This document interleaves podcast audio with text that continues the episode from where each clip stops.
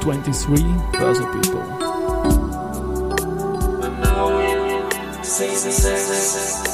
Are now in season 6. Presented by 6B47.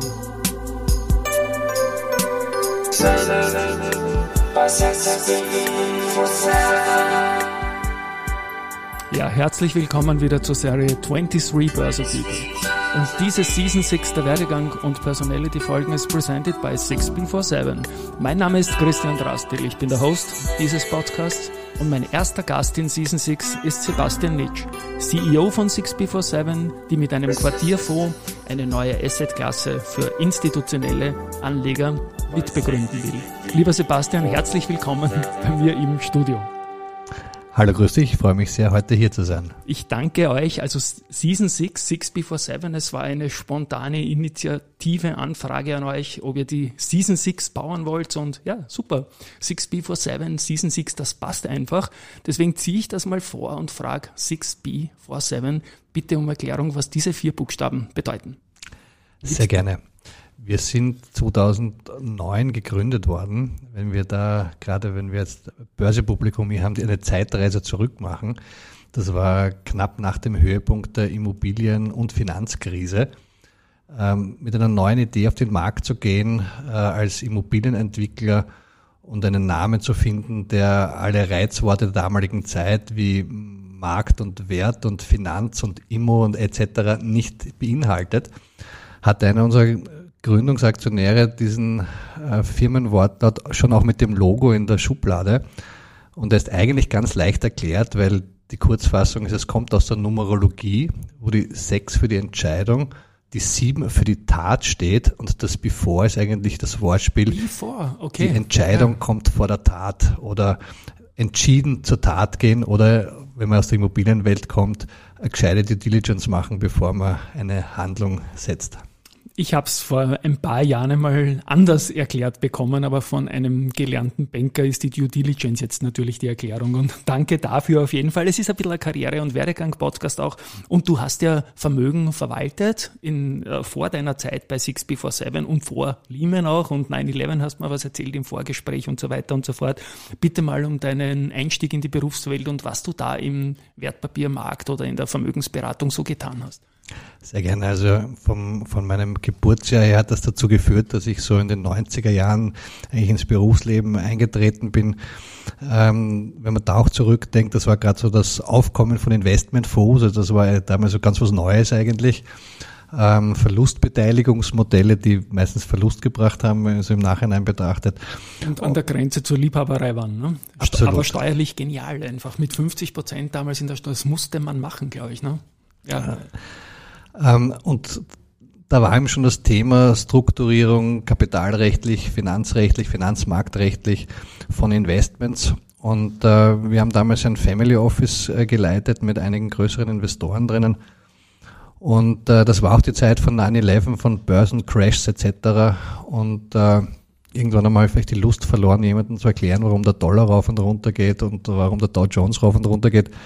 Und einer meiner größten Klienten damals äh, hat sein Geld aus einer großen Immobilienfirma in seine Privatstiftung eingebracht und hat mich dann gefragt, ob ich nicht äh, das, was ich für viele Arten von Investments gemacht habe, jetzt dann, nu dann nur noch für die Immobilienbranche machen möchte, also das Strukturieren von den Investments äh, mit der Finanzierung, Eigenkapital, Fremdkapital, steuerliche Strukturierungen. Und äh, ja, nach einer guten Flasche Wein und äh, einem langen Gespräch mit meinem damals liebsten Klienten gesagt, ja, mache ich und bin eigentlich in die Immobilienwelt gewechselt und habe äh, jetzt die letzten 25 Jahre fast, äh, nein, letzten 20 Jahre fast nichts anderes mehr gemacht. Ja. Klingt ja super. Und die ersten Steps bei der 6B47 waren ja quasi, du warst ja der, der erste Mitarbeiter eigentlich, habe ich auch im Vorgespräch erfahren, was ja auch spannend ist, irgendwie das Unternehmen da irgendwie mitzugründen eigentlich fast. Ne? Absolut, ich hatte, ähm, und ich sehe das wirklich als Privileg, äh, in einer Zeit zu kommen, wo damals ähm, zwei wirklich äh, auch renommierte Projektentwickler eben in diese in dieses Vakuum, das äh, Lehman Crisis etc. gebracht hat, mit einer neuen Geschäftsidee reinzustarten ähm, auf den Markt zu gehen. Es war damals, äh, ich erzähle die Geschichte gerne als, als Flipchart-Idee, weil viel mehr war das damals nicht. Und äh, so sind wir gestartet. 2010 war ich dann mit an Bord und ähm, ja, jetzt sind wir 110 Leute in, in drei Ländern und es hat sich einiges getan die letzten 13 Jahre. Ich durfte zehn Jahre lang CFO sein und äh, die letzten drei Jahre darf ich äh, als CEO agieren. Genau, also seit September 2020 bist du CEO des Unternehmens und wir sprechen hier in 1090 Wien im, ja, im Althang-Grund und wenige Meter weiter ist euer Trophy-Projekt eigentlich, das Althang-Quartier. Wann ist das losgegangen? Also ich habe da zwei Hüte auf. Ich wohne da, interessiere mich natürlich dafür und freue mich äh, auf das fertiggestellte Produkt. Dann natürlich, dass er ganz eine große Geschichte wird. Und auf der anderen Seite natürlich interessiere ich mich auch für die Quartierfonds, die ihr da für Anleger dann aufbereiten werdet. Aber wann ist es losgegangen? Noch einmal für diejenigen, die da nicht wohnen. Ja, das ganze Areal rund um äh, den Franz-Josef-Bahnhof und äh, die überplattete Bahnlinie, die von dort weggeht, ähm, kam zum ersten Mal so 2014, 2015 auf den Markt. Ähm, wir haben die ehemalige Post, die zwischen dem Unigelände und dem jetzigen Altlandquartier liegt, war das erste Projekt, das wir gekauft haben, äh, wenn man sich noch dran erinnern kann oder noch zwei Schritte zurück, man hatte in den 70er Jahren diese Bahnlinie überplattet und ähm, ich würde sagen, State of the Art 70er Jahre. Karl Schwanzer natürlich, ne? Karl Schwanzer und, und das Gebäude dahinter, ähm, die Postzentrale für Wien also Burgenland war wahrscheinlich eines der hässlichsten Gebäude in Wien, wenn man sich noch trainieren kann. Rotes Gestänge, Alufassade. Ähm, aber die Traktiven waren ganz großartig, um das äh, in einer Konversion in, in Wohnen umzuwandeln. Und das war eigentlich unser, auch unser erstes großes Konversionsprojekt. Und da haben wir quasi den, den Pflock eingeschlagen in diesem Quartier und haben aus diesem hässlichen Bürogebäude zwei, knapp 240 wunderschöne Eigentumswohnungen gemacht. Und äh, das war ein sehr erfolgreiches Projekt. Und dann kam der Rest bis vor zum Julius-Tandal-Platz auch auf den Markt und da haben wir mitgeboten und, und konnten ähm, hier Man muss sich ja vorstellen, das war ja früher ein, ein Sicherheitstrakt einer Bank. Es war verspiegelt, man konnte nicht reinschauen, man konnte nicht durchmarschieren, man musste rundherum gehen. Und dieser Wall oder Wal, wie man, je nachdem wie man sehen will, lag hier mitten in diesem wunderschönen neunten Bezirk äh, und äh, ist halt auch seinem Ende Lebenszyklus zugegangen. Und äh, da konnten wir jetzt äh, äh, die Planungen übernehmen ähm, und das ganze Projekt starten. Und jetzt sind wir in der Umsetzung und machen daraus ein Quartier, was äh, früher den Bezirk getrennt hat, wird jetzt äh, das Zentrum ich muss dazu noch kurz Börsegeschichte erzählen. Ich kann mich noch gut erinnern, die CAIB, die Kreditanstalt Investmentbank, hatte da ihre heiligen Hallen und die größten Transaktionen, Privatisierungen, die dieses Land je erfahren hat, wurden hier strukturiert. Ja, also das hat schon eine, eine Börsegeschichte auch, so wie auch die 6B47. Ihr wart ja immer wieder auch mit Anleihen an der Wiener Börse notiert. Ich glaube 2020 ist ein 6% zurückgezahlt worden, alles plangemäß und so weiter. Und jetzt eben dieses spannende Projekt, das ja auch in Richtung Investoren geht und ja, insofern möchte ich noch eine kleine private Frage voranschicken. Auf LinkedIn, du bist der Sebastian G. Nitsch, sowie der Thomas G. Winkler. Das ist offenbar irgendwie ein glorious Zwischenname im Bereich der Immobilienleute, oder? Also, äh, wo der ähm, Thomas sein G hat, weiß ich nicht. Ähm, bei mir ist es so, dass ich ein, ein halber Brite bin. Also meine Mutter war Engländerin und mein Großvater hat George geheißen und äh, eigentlich habe ich einen Doppelnamen Sebastian George, nicht, nicht Georg. Und äh, das ist auch ein bisschen eine Reminiszenz an meinen Großvater und meine Mutter und darum führe ich das auch sehr gerne weiter. Das ist eine schöne Geschichte. Und mit Namen spielt es ja auch im Altan-Quartier. Sophie Francis und so weiter, Josef, ja, bitte da ein paar Worte dazu, wie sich das jetzt strukturiert, bevor wir zum strukturierten Produkt kommen. Gerne, gerne. Ja. Ähm, das Alternquartier ähm, haben wir in vier Bauabschnitte aufgeteilt. Wir haben das, das alte Hauptgebäude, das man quasi kennt ähm, vom, am Julius-Tandler-Platz, wird ein Bürogebäude sein mit knapp 50.000 Quadratmetern. Das nennen wir Francis. Ähm, nicht, nicht schwer zu erraten, wieso, ja, vom, ja. weil aber Friends ist lustig, ne? Nein, Scherz. Ich weiß, ja, genau. Ja. Na, äh, es, ich, ich werde aber nie müde zu sagen, dass, äh, weil es auch im, im, im, im äh, Jargon oft heißt, das ist der Bahnhof. Ja. Mhm. Wir haben hier am Ende des Tages ein zehnstöckiges Gebäude und der Bahnhof ist im Erdgeschoss links hinten. Also mhm. das Gebäude ist viel mehr als ein Bahnhof. Dann haben wir auf der Alternstraßenseite zwei Wohnteile, ähm, den Josef, der gleich anschließt an, an das Bürogebäude. Mit PH wohlgemerkt, ne? Richtig. Ja. Äh, das wären knapp 100 Wohneinheiten und die Sophie dahinter mit 150 Wohneinheiten. Auch mit PH? Das waren die Kinder ja. ähm, von Franz Josef. Mhm.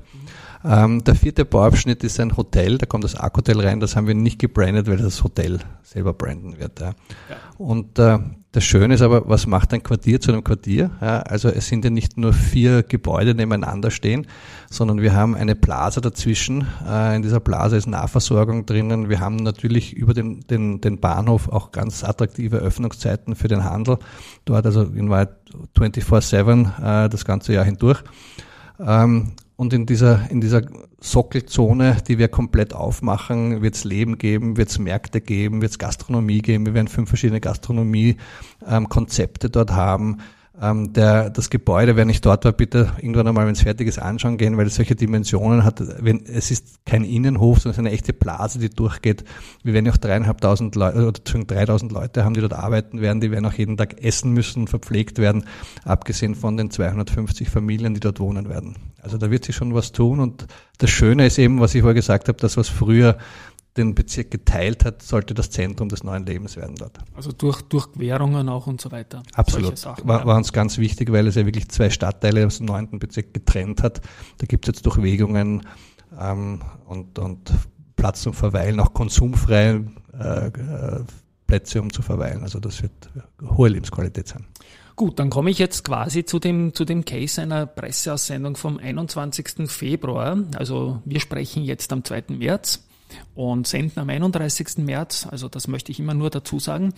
Uh, 6B47 bringt Quartiersfonds für institutionelle Anleger an den Start. Ich habe dann ein bisschen was geschrieben darüber, die Bezirkszeitung hat es übernommen, hat meinen Podcast zitiert, den täglichen Wiener Börseplausch und das war dann die meistgelesene Story in der Bezirkszeitung, was mir auch nicht so oft passiert natürlich und für euch natürlich auch ein Thema ist natürlich. Jetzt erklären wir mal kurz, den Case wieder dieser Geschichte hier. Warum habt ihr euch entschlossen, einen Quartierfonds zu nehmen? Ich muss dazu sagen, ich habe das gegoogelt, den Begriff auch, habe nicht viel gefunden. Deswegen habe ich mich auch getraut, in der Anmoderation zu sagen, dass ihr diese Assetklasse mitbegründet. Was ist da die Idee, diese verschiedenen Teile zu einem gesamten Quartier auch investierbar zu machen? Ja, ähm, wie, wie, du richtig sagst, es, es gibt auch bei den großen institutionellen Anlegern immer Zyklus. Manchmal muss es ganz sortenrein sein, man gibt es einen Bürofonds, einen Wohnfonds etc. Ähm, ich glaube, das hat äh, mit Themen der, der, der, Nachhaltigkeit, ESG, Taxonomie zu tun, ähm, mit dem Hub der Qualität, dass ich quasi in einem kleinen urbanen Quartier ähm, lebe, arbeite, meine Zeit verbringe und meine Nahversorgung bekomme, ohne weite Wege zu haben, alles autofrei. Ähm, ich habe auch als Investor in einer absoluten perfekten Lage in der zweitgrößten deutschsprechenden Stadt äh, in Europa äh, die Möglichkeit, hier einen, einen Risikomix und einen Nutzungsmix zu haben. Und das ist das, was äh, institutionelle Investoren immer mehr suchen. Ähm, es gab noch keinen, glaube ich, äh, platzierten Fonds in, in diese Richtung. Und ähm, dass wir als, als äh, Six Before Seven jetzt, wir haben doch schon knapp 80 Projekte hinter uns. Ähm, wir haben einen Track Record als guter Projektentwickler äh, und äh, viele unserer Projekte sind ja schon an den institutionellen Investor verkauft worden, halt nur als Immobilie. Und wir wollen aber den nächsten Evolutionsschritt machen und wollen auch in die Fondswelt einsteigen.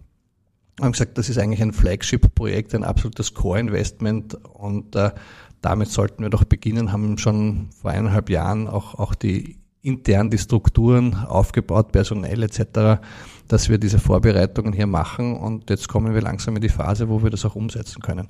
De facto kann man sich so also vorstellen, dass wir einen äh, mit, mit Partnern in Deutschland einen, einen Fonds auflegen. Warum mit Partnern? Weil wir sind ja Projektentwickler, wir sind kein Investmentfondsmanager, wir sind keine, keine KVG das heißt, wir haben uns hier zwei sehr renommierte Partner mitgenommen, die Interal, die wahrscheinlich der Marktführer ist als, als KVG in Deutschland und den Investmentmanager John Sling LaSalle. Das heißt, die machen alles, was mit, mit Fonds- und Kapitalmarkt zu tun hat. Wir bringen die Immobilie rein und kümmern uns in weiterer Folge auch um die Immobilie. Und dieses Vehikel äh, wird äh, institutionellen Investoren angeboten, dass sich daran äh, Anteile kaufen und dort wird das Projekt dann hineinverkauft quasi.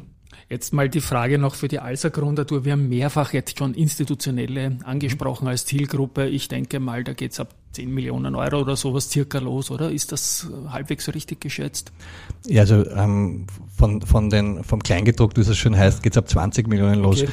Die, das, das Ziel ich wollte nur unbedingt den Alsa-Gründern sagen, dass das jetzt nicht so ein Everybody's Case ist von der Nein, Investitionsmöglichkeit. Es, es wird äh, der Realität wahrscheinlich zwischen 50 und 80 Millionen Euro pro Ticket liegen. Und ihr also richtet euch an spezialisierte Investoren, die diversifizieren wollen, das aufnehmen ins, in den Mix einfach, ne? Genau, so richtig. Also Zielgruppe ja. sind die klassischen großen Versorgungskassen, Pensionskassen, Versicherungen etc., die, die halt über, über Jahrzehnte und Generationen Geld in den Top-Lagen der, der konservativen Städte veranlagen wollen. Was ich ja von den börsennotierten Unternehmen aus eurer Branche, die UBM haben wir angesprochen, die Immofinanz, die CRIMO, die SIMO und so weiter, wie sie alle heißen, Warimbex, die MIPIM in Cannes ist eine der wichtigsten äh, Messen, Treffpunkte des Jahres, Mitte des Monats, nach unserem heutigen Termin, aber vor dem Ausstrahlungstermin. Du wirst dort sein, nämlich an und auch den Quartierfonds vorstellen, oder? Absolut. Ja. Ähm, das ist wahrscheinlich neben der Exporeal in München die, die wichtigste Immobilienmesse im europäischen Raum. Ähm, vor allem dort mehr Bezug zu institutionellen Investoren eben. Äh, und da haben wir das als, als vorrangiges Projekt. Wir haben Projekte in Deutschland, aber auch Projekte in Polen, die wir dort mit institutionellen Investoren äh, besprechen. Und es geht um ein Volumen, der gesamte Fonds soll, glaube ich, 800 Millionen Euro haben und die, die, die vier Bauteile sollen nach und nach eingebracht werden. Wieso habt ihr euch zu dieser Variante entschlossen? Ist das auch dann vom Cashflow von den, von den Zeichnern so, dass da nach und nach Geld, äh, zugesagtes Geld investiert wird? Ähm, das sind prinzipiell Themen, dass die 800 Millionen ist ein offener Fonds. Ja, das mhm. heißt, das wird okay. nicht das letzte Quartier sein. Das heißt, wir halten es offen, eigene, aber auch andere Quartiere von anderen Entwicklern dort reinzukaufen. Ziel natürlich prinzipiell, dass wir unsere Entwicklungen dort reinbringen. Aber das ist äh, für auf ähm, Österreich und Deutschland von den Ländern her organisiert, offen deswegen, weil man das nicht das letzte Investment sein wird und die Bauteile einzeln reinbringen. Ist auch so, weil es einzelne Teile sind. Also ähm, das könnte schon teilweise zeitgleich sein, aber es ist jeder Bauabschnitt per se ein, ein, ein eigenes Projekt, auch einzeln handelbar, aber man bringt sie halt einzeln rein. Und äh, die Sophie wird die erste sein, die fertig ist, die, die 150 Wohnungen, dann je nachdem, was fertig ist, äh, reinkommt. Ja. Und fertig heißt dann letztendlich wirklich fertig auch, oder? Dass das Projekt dann quasi beziehbar ist am Beispiel der Sophie. Genau. Für die, für die Mieter nehme ich an, wird das dann sein. Oder? Genau so ist es, ja. ja. Also ich, ich glaube, dass äh, ähm, die Übergaben in der Sophie sich vielleicht sogar noch heuer ausgehen. Okay. Und wir sprechen also von Mietern und nicht Eigentumswohnungen hier. Genau, es sind Mietwohnungen. Ja. Ja. Anders als im Altan Park, glaube ich, den ihr vorher fertiggestellt habt, als Eigentumswohnungen Absolut. So. Kennst du die schöne Geschichte, warum es im neunten Bezirk so wenig Eigentumswohnungen gibt? Nein. Der Franz-Josef-Bahnhof als Kopfbahnhof von der Bahnlinie war während dem Krieg die Versorgungslinie der Russen im Kampf gegen die Deutschen. Und die Alliierten hatten eine Vereinbarung, sich ihre Versorgungslinien nicht zu bombardieren. Deswegen hat der neunte Bezirk so wenig Bombentreffer und ist heute so ein wunderschönes, riesiges Ensemble von Gründerzeithäusern, was aber zur Folge hat, dass es keine Baulücken gibt, wo es Neuproduktion von Wohnungen geben kann. Verstehe. Und ja. äh, wenn du heute auf einer der großen Plattformen gehst in Österreich und Neubauwohnungen im neunten Bezirk suchst, wirst du zwischen keiner und einer Handvoll finden. Ja, also gerade ein paar Dachgeschosse sind noch nicht erledigt, aber der Rest ist einfach, ist, ist ganz klar, ist auch sehr spannend. Gut, ähm, jetzt gehe ich wieder ein bisschen hardcoreiger für die Börse-Community. Ein Immobilien-Special AIF gemäß Artikel 8. Bitte um die Begriffserklärung. Womit soll ich anfangen? Mit dem AIF? Wie du dich wohlfühlst. EIF, genau. okay. Also ein Spezial-AIF heißt Alternative Investment Fund. Ja. Ähm, und das ist ein, einer, der anders geregelt ist als ein klassischer Investmentfonds, den, den wir Börsianer als OGAF nennen würden, mhm. ja, also einfach eine Organisation für gemeinsame Wertpapieranlage. Ähm, ein AIF darf ein bisschen mehr, ähm, hat ein bisschen äh, geringere Auflagen als ein, ein klassischer Fonds und deswegen ist er auch meistens nur für professionelle oder semi-professionelle Investoren ähm, zugänglich. Was ist ein professioneller Investor? Das, was man sich jeder so vorstellen würde, äh, Investmentgesellschaften, äh, Banken, Versicherungen etc. Ein semi-professioneller ist einer, der das gerade nicht geschaffen hat. Das könnte geschafft hat. Das könnte theoretisch auch ein Privater sein, der aber von Einkommen, Vermögen etc., dem man zutrauen kann, dass er mehr Erfahrung hat als der, der klassische Kleinanleger, sage ich jetzt einmal. Und äh, Artikel 8? Artikel 8, danke, ganz wichtig. Ähm, Nachhaltigkeit ist ein, ein Riesenthema äh, in, in allen Veranlagungsformen, besonders in der Immobilie. Jetzt hat man sehr lange über ESG gesprochen, also ähm, äh, Environmental, Social and Governance Kriterien. Jetzt ist fast darüber geordnet äh, die Taxonomie ins Spiel gekommen und die Taxonomie hat quasi neun Kriterien.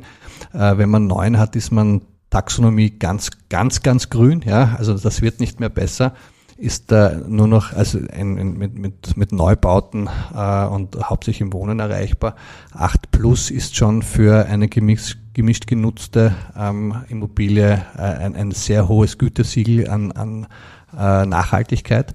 Und äh, mit so einer Kategorie 8 unterwirft man sich halt auch gewisser Transparenz und Richtlinien und hat einfach Nachhaltigkeit im Investmentfokus und das ist heutzutage ganz wichtig. Wir haben ja ähm, alle vier Bauabteile äh, mit Gold-Zertifizierungen, ähm, haben aber, und das ist gerade, wenn man im Umland merkt, lebt, hat man das ja gemerkt, wir haben das ähm, Francis vorne haben wir bis auf das Stahlbetonskelett zurückgebaut. So also ein Stahlbetonskelett könnte ja nochmal 300 Jahre stehen und haben auf das bestehende äh, Stahlbetonskelett quasi ein neues State-of-the-Art-Haus draufgebaut. Das haben wir uns von einem ähm, deutschen Ingenieurbüro quasi wissenschaftlich erarbeiten lassen, damit es nicht heißt, ich, ich laufe herum und erzähle irgendwas. Und wir konnten hier quasi ähm, nachweisen, dass wir 67 Prozent CO2 ersparen im Vergleich zum Abrissneubau. Das hat so solche Dimensionen. Ich, ich habe gern so plastische Beispiele. Das ist ungefähr so viel Beton, wie man für 660 Einfamilienhäuser brauchen würde. Das ist schon ein, ein netter kleiner Stadtteil. Und auch für die anderen interessant, hätten wir es abgerissen, hätten wir ungefähr knapp 12.000 Schwer-Lkw-Fuhren der Stadt Wien verursacht, nur um das Abbruchmaterial zu verfrachten und dasselbe noch einmal um neues Baumaterial herzubringen. Also das sind schon ähm, ganz wesentliche Schritte und ich würde sagen, in Österreich sind wir mit diesem Konversionsmodell Marktführer, weil wir das auch im Altern Park bei den, bei den Eigentumswohnungen ja genauso gemacht haben. Jetzt heißt der, der Fonds heißt dann 6B47 Stadtquartiere 1 Fonds. Also das ist eine Aufzählung, die mit 1 beginnt und klingt mhm. danach, dass man vielleicht auch mal einen Zweier plant oder so, oder? Also mich würde das sehr freuen, ja. Also das ist sicher unser Plan, in diese, diese nächste Evolutionsstufe 6 zu gehen. Also wenn ich es richtig verstanden habe, wird der Einser investieren mal in diesen Case hier, glaube ich, als die Story und ist aber offen auch für andere Projekte und Österreich-Deutschland, oder? Genau so ist es, ja. Es ist das Schöne, dass wir schon ein Produkt haben. Ja. Ähm, ich glaube, dass der eine oder andere Fonds vielleicht jetzt in der nächsten Zeit auch auf den Markt kommt, aber die sammeln halt Geld ein und müssen dann auch das Produkt finden. Wir haben es ein bisschen umgedreht, haben das Produkt und suchen das Geld. Es muss aber dazu passen, nehme ich an, oder? Ein Addition, additiver Case da in Deutschland. Absolut. Es, muss ein, es muss ein Stadtquartier sein, Punkt eins. Mhm, ja. Und es muss die Nachhaltigkeitskriterien erfüllen. Weil also steht ja drauf eigentlich, ne? Stadtquartiere vor. Genau. Ja, genau. Und, und auch dieses Artikel 8 gilt jetzt ja. nicht nur für das Seed Investment, unserem alten Quartier in Wien, sondern es muss natürlich jedes weitere Investment genauso haben. Und die der geografische Fokus der Assets des Fonds haben wir besprochen. Und investorenseitig, ähm, wo können die Investoren herkommen? Sind auch London Guys unter Umständen dabei? Also äh, prinzipiell ja. ja. Die, die, die Zielgruppe, auf die wir ähm, das mal äh, ausgelegt haben, ist äh, Deutschland und Österreich, die, die großen klassischen Versorgungswerke, Pensionskassen, Versicherungen, der klassische große Investor, der, der ein bisschen generationsübergreifend denkt und, und äh, konservative Veranlagungen sucht. Jetzt gab es ja da auch immer wieder diesen, diese 4% schwirren da herum, irgendwie soll die so eine Zielrendite sein, irgendwie. Wie ist das zu verstehen oder geht es da auch um, wie kommen die zustande? Ist das ein Coupon oder ist da eine Wertsteigerungskomponente drin?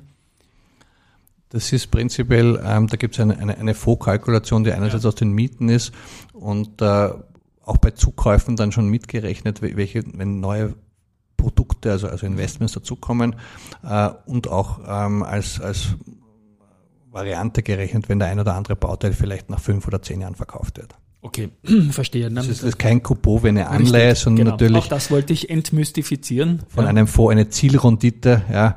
ja. Äh, wie wir wissen, wir sind in einem sehr sich bewegenden Umfeld im Moment. Ähm, also wären wir vor einem Jahr rausgekommen, wäre wahrscheinlich die Zielrendite-Ausschüttung drei Prozent gewesen. Jetzt muss man sich halt dann an den Markt anpassen. So wie man auch sieht, wie das Mieten wieder spannender geworden ist, jetzt durch die Zinsentwicklung natürlich, ja, gegenüber dem Eigentum natürlich gar keine Frage. Und eine Geschichte hast du schon erzählt, die Sophie wird vielleicht heuer noch übergeben an die Mieterinnen und Mieter. Wie ist der weitere Zeitplan mit den Bestandteilen des Quartiers, bis das Ganze dann fertig sein wird? Das ist wieder die Alser Grunderfrage natürlich. Es sollte 2024 Ende fertig sein. Okay, das ist mittlerweile überschaubar. Im Moment sind wir sogar schneller unterwegs als im Plan, aber, aber das haben wir, wir wollen, wir wollen prinzipiell im Plan bleiben. Äh, wenn wir früh fertig sind, ist das schön. Aber ja, du, dann wünsche ich da auf jeden Fall viel Erfolg. Äh, Danke sehr. Jetzt dann mit dem Fundraising. Ich denke, die, das Pre-Marketing wird schon begonnen haben und dann, mir gefällt die Asset-Klasse, sage ich dazu, auch wenn ich ein bisschen zu klein bin als Investor.